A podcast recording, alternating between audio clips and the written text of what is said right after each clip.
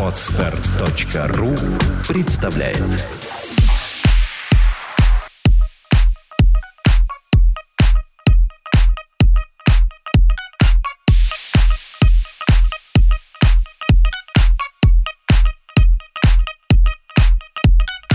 Добрый день, дорогие слушатели. С вами подкаст «Психология, мифа и реальности». Его бессменная ведущая Александра Иванова. И Андрей Капецкий. Здравствуйте. Здравствуйте. Сегодня тема нашего подкаста – вред и польза предвидения или страх отношений. Почему у многих не складываются их отношения.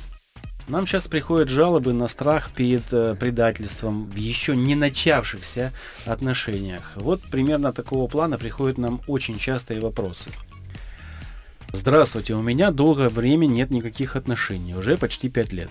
Вокруг много привлекательных молодых людей, но они особо мной не интересуются. А если интересуются, то это далеко не заходит. Я сделала вывод, что скорее всего подсознательно избегая отношений, выбирая заведомо неперспективных молодых людей. Я думаю, что причина в страхе быть брошенной и не суметь построить нормальные отношения, как это случилось в двух моих отношениях. Только не понимаю, почему многие люди переживают это и остаются открытыми к любви, а я нет. Подскажите, как понять, в чем причина страха и как его проработать?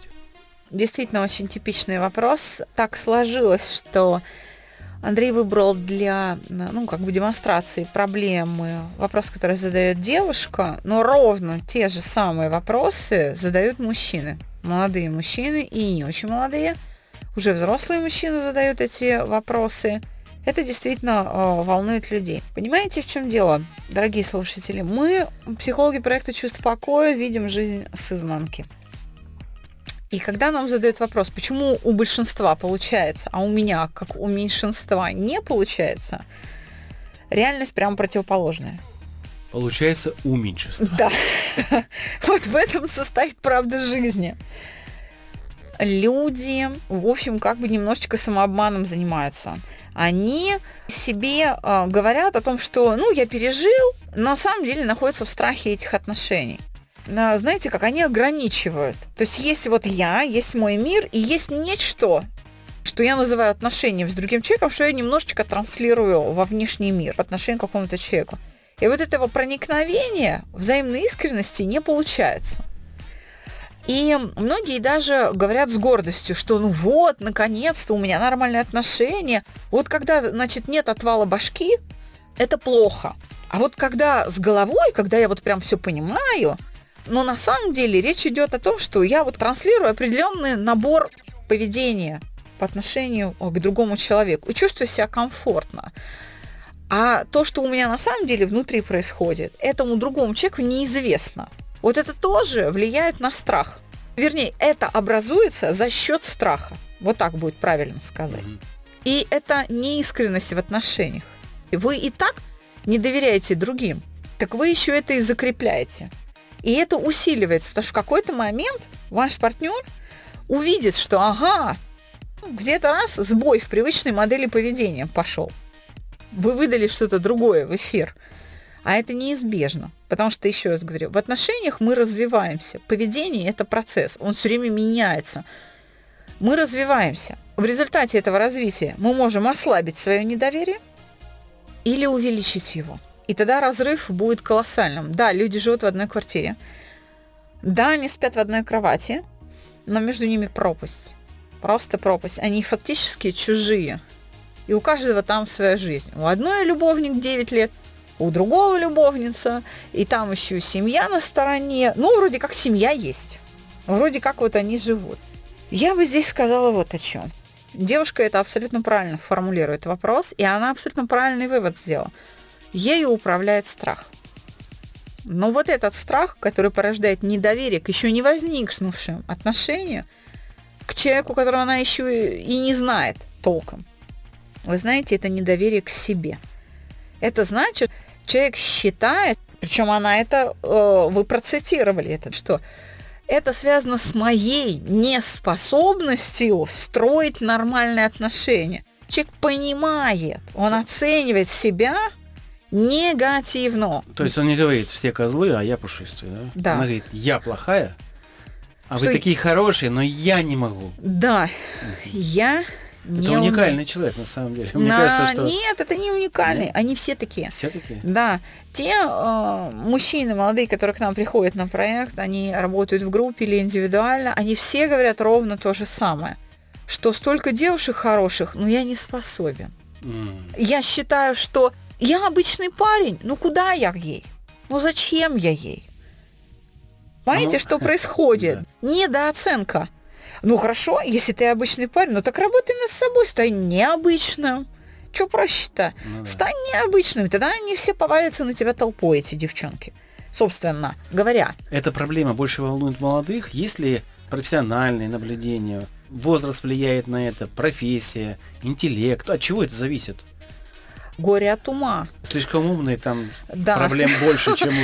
Те, кто с интеллектом, они прям, вы знаете, когда с интеллектом не очень, они как-то у них без проблем. Женился, развелся, еще раз женился, еще раз раз, и нормально все. Там как-то все хорошо. Они как-то вот пробуют, пробуют, пробуют, там, как на рынке. Может быть, в силу недостатка понимания, недостаточного уровня сознания, они просто не сравнивают и не понимают, не могут вывод сделать обобщенный. Люди, в общем, такие э, с интеллектом, да, э, образованные, вот они через свой мозг это перемалывают, еще ничего не случилось, а он уже все. Здесь надо вспомнить Миронова и э, Татьяну Догилеву, фильм «Блондинка за углом». Когда она ночью, он ночью просыпается, а она рыдает. И она там рассказывает, что он говорит, что ты рыдаешь? Она говорит, ты знаешь, я представила, что вот мы с тобой поженимся, у нас родится сыночек, он будет хорошо учиться в самой лучшей школе, он будет самый умный, и потом он станет ученым, и его пошлют там э, куда-нибудь, в общем, в экспедицию, и там он совершит геройский подвиг и погибнет.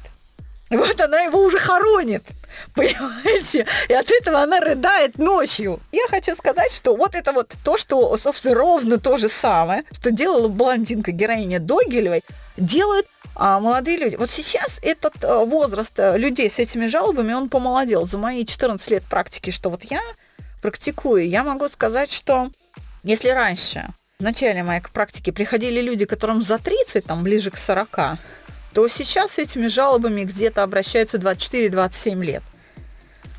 Они мне напоминают на самом деле алхимиков в поиске философского камня. То есть Да. алхимики-то умные люди, они много знают. Но найти вот эту вот сущность не могут, потому что в попытке найти идеал они и имеют провал, в общем. Знаете, это как вот у снайперов, да, или у стрелков есть а, такой профессиональный жаргон, ну или как они говорят, сбит прицел. Ты вроде бы на крест взяла, а оно не туда летит при выстреле, и никак понять не можешь, в чем дело. Ну вот сбита мушка, понимаете? Поэтому дуло кривое там. Ну не можешь ты в эту цель попасть. Она не- неправильно сформулирована, неправильно оценена, так скажем. Относительно профессий, я бы сказала, что нет э, ка- каких-то э, профессиональной какой-то принадлежности у этой профессии, но в целом, в целом э, с, с этой проблемой обращаются, ну, за последние, наверное, полгода, если брать, допустим, мужчин в возрасте до 30 лет, если брать мужчин, то с этой проблемой обращаются те, кто в IT-технологиях заняты, те, кто общаются с компьютерами. То есть очень умные. Ну, это, с одной стороны, умные люди, с другой стороны, люди, у которых недостаточный навык общения с другим живым объектом. Они общаются с неживыми объектами, с компьютерами. Они, в принципе, живут виртуальной жизнью. В силу как раз профессии. И это вот, видимо, накладывает отпечаток. А, Не по теме, но вспомнил, вчера брали интервью, когда у Александры Россия, значит, второй канал про спорт, и молодой человек, который пришел интервьюировать Александру, мы с ним общались где-то час, они ждали Александра, мы с ним общались. Наш проект, он работает как дважды два, он закон. Нельзя получить пять. На что он мне ответил? Он сказал о своих друзьях IT, значит, технологии, он сказал, а вот мои друзья айтишники доказали бы вам, что дважды два может и пять быть. Они, может быть, и доказали, но в жизни так не действует. Доказать это одно, а применить это другое. Мы применяем дважды два четыре. Я просто хочу сказать, что для меня люди, кто занимается компьютерными технологиями, они живут в своем мире и общаются. И поэтому как раз построить общение с другими людьми ему зачастую очень трудно. Они применяют к общению с другими людьми. Еще раз говорю, человек это живой объект, это самый сложный из всех возможных живых объектов. э, для, для общения, для взаимодействия. И для этого э, общения в этом формате применяют э, требования и ожидания и алгоритмы поведенческие, которые не могут быть применены. Но То мы... есть они э, к человеку относятся как к машине. Mm-hmm. Вот я послал какую-то команду, он должен ее выполнить. Там переживаний нет. Они абсолютно слепы к чувствам других людей. Они заняты только тем, как они реагируют – на поведение другого человека. А то, что другой в этот момент тоже находится в каком-то состоянии, им, вы понимаете, неведомо. И их приходится этому специально учить на проекте чувства покоя. При этом они все хорошие люди. Ну, мы не говорим... Э, и вот я говорю, это горе от ума. К сожалению. это вот как раз, да, высокий интеллект, он как раз приводит вот к, к тому, что э, такие э, возможные моменты. А что приводит к такому отчуждению между мужчинами и женщинами? Обиды. Обиды. Конечно. Обиды. И только обиды. Не, по, ну, а, не зря переживание обиды стоит первым в цикле уроков э, «Семь шагов чувства покоя». И еще раз, когда не по-моему, мне наносится травма. И вот эти обиды накапливаются. Что дальше происходит? Обобщенный вывод. Я разочаровываюсь в человеке, он не тот, кто мне нужен. Я не подвергаю критике себя. Я говорю, ну это не тот человек. Я, знаете что, давайте еще э, раз э, приведу пример. Я люблю приводить примеры жизненные и часто привожу в пример свои какие-то. Когда мы познакомились с Капецким, я знал, что я буду объектом примера. Я догадывался об этом. Хорошо. Это был страшный человек. Да. Я и сейчас не сахар. Но, Но тогда вообще был перец. Да, тогда горький перец, я бы так сказала. Но вы понимаете, а, он проходит определенные изменения. Очень важно, как говорил Козьма Прутков, зри в корень. Видеть человека за эмоциями. Вот этим навыком люди не обладают. Я, встретившись с Капецким, я уже обладала навыком саногенного мышления, и я могла пропускать мимо ушей вот все эти эмоции, которые вылезали из Андрея. А они вылезали? В большом количестве, буквально с интенсивностью раз в пять минут. Что-то вылезало такое. Просто очень важно за этими эмоциями видеть жизненные ценности, которые этот человек исповедует. У меня просто на тот момент был уже профессиональный навык. Это мне очень помогло в отношениях с Андреем. И поэтому, так скажем, произошло угошение определенных его поведенческих привычек что, в общем-то, и вытащило из Андрея, да, вот это соответствие того, как он себя внутри чувствует, с тем внешним поведением, которое он транслирует. Вот этот Капецкий внутри и Капецкий снаружи, они как бы слились. Потому что я не выдаю определенную нагрузку на человека. Но, опять же, у меня на это был профессиональный навык. Зрить в корень и видеть вот эти ценности человека. Надо смотреть за поведением, а не за тем, что человек говорит – что он декларирует. Нужно видеть вот это соответствие. Именно поведение, реальное поведение говорит о человеке все. Нужно быть внимательным к этому и оценивать это. Правильно. Поэтому еще раз говорю, источник проблемы, на мой взгляд, в обиде. Одна обида, вторая, третья, пятнадцатая, два миллиона накопилось, и уже страшно. А у этой девушки что вроде нет обиды, она говорит, что я виновата. А, она на себя обижена? Нет. Нет? Я просто в этом вопросе разберемся. Вы знаете, она очень умная девушка. Я говорю, горе от ума еще раз. Это такой девиз нынешнего выпуска. Горе от ума. Значит, она не смогла дважды построить э, грамотные отношения. И она поняла, что, возможно, из-за ее там чрезмерной чувствительности или из-за ее чего-то там, наивности, отношения распались, потому что, ну, что-то там пошло не так. По характеру вопроса всю линию поведения вскрыть невозможно. Ну, невозможно а, понять, что там было в этих двух отношениях. Но человек сумел подвергнуть их критике и как бы признал. Она не понимает, что именно она делала не так. Или понимает это частично, но понимает, что что-то не то. Но самое главное, что она понимает, что когда она прикасается своим мышлением к будущим отношениям, она сразу моделирует неудачу. И вот это вот предвидение этой неудачи, вот этот страх неудачи блокирует коммуникативное поведение. Еще раз говорю, это характерно не только там, ну, раз уж мы просто взяли пример эту девушку, мы ее жалобу зачитали, но вот буквально слово в слово такие жалобы приходят ежедневно от самых разных людей, самого разного возраста. Причина, опять же, в невозможности в неумении справляться с эмоциями. То есть вот ваша эмоциональная нестабильность, ваша эмоциональная неустойчивость нарушает то, что психологи называют социальной адаптацией. Вы не можете приспособиться к социальным условиям. И поэтому девушки сидят, ожидая принца на белом Мерседесе, а мальчики активно скрывают, что они те самые принцы на белом Мерседесе, потому что, а вдруг это, значит, Рапунцель превратится в ведьму. Вот. И вот эти два мыслительных процесса мешают э, двум половинкам встретиться. А по сути трусость, такая глобальная, тотальная социальная трусость, которая вот, вот она является источником вот этой социальной беды. Э, я скажу такое мнение. Мне так кажется, что формирование мнения об отношениях сформировалось в последнюю пятилетие, наверное, из социальных сетей.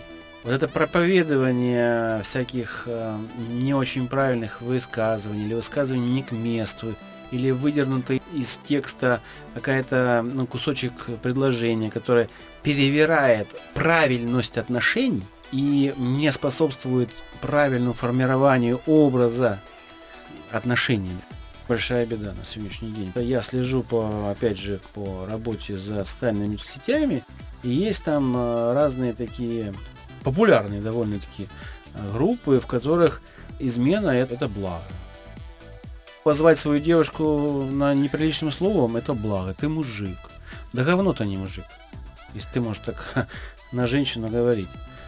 Э, я считаю, что это во многом, может быть, это с Запада идет на, на, вот, на разрушение на образа. Ну, не исключено, что над нашим сознанием активно работают, и если это так, то, ну, надо, как говорится, снимать. Противостоять. Надо противостоять, но в этом смысле профессионализму этих людей, в общем, надо поклониться. Я снимаю шляпу, им удалось то, что они задумали. Вот, результат на лицо. Молодые люди не хотят, ну, не могут войти в отношения, значит, наша сила нашей нации, она, в общем-то... Да. Но вместе с тем, а, ну, есть же чувство покоя, есть саногенное мышление Орлова. Да. Вам, Господом Богом, как гениальным разработчиком и изобретателем, а, человека, как биологического объекта, вам дано сознание – так пользуйтесь им, настраивайте его. Вам, кроме сознания, и вам ничего не нужно. У вас есть свой жизненный опыт. Оцените его. Для этого даже не обязательно книжки читать, школу 10 классов заканчивать. Даже не это важно. Понимаете, само по себе многознание не определяет вашу социальную приспособленность. Люди э, вон в деревнях живут, читать до сих пор не умеют, но какой мудростью э, житейской обладают, потому что они просто могут сопоставить свои мысли – идеи, которые они каждый день пользуются, с тем жизненным результатом, который они получают. И мало того, они это делают не только в отношении себя, но они, что называется, учатся на чужих ошибках. Они смотрят, ага, вот этот человек считает так, какой у него жизненный результат? Угу, я бы так не хотел. И так далее. То есть, понимаете, они наблюдают очень внимательно за людьми, за тем, как жизненная философия и идеи приводят а, не к тем последствиям, о которых, к которым человек стремится. И все. И используют этот опыт чужой в своем интересе. Ну, как быть так? Каким образом справиться с собой? И вообще, где этому научиться? Это, конечно, провокационный вопрос. Я понимаю. Но куда же без рекламы?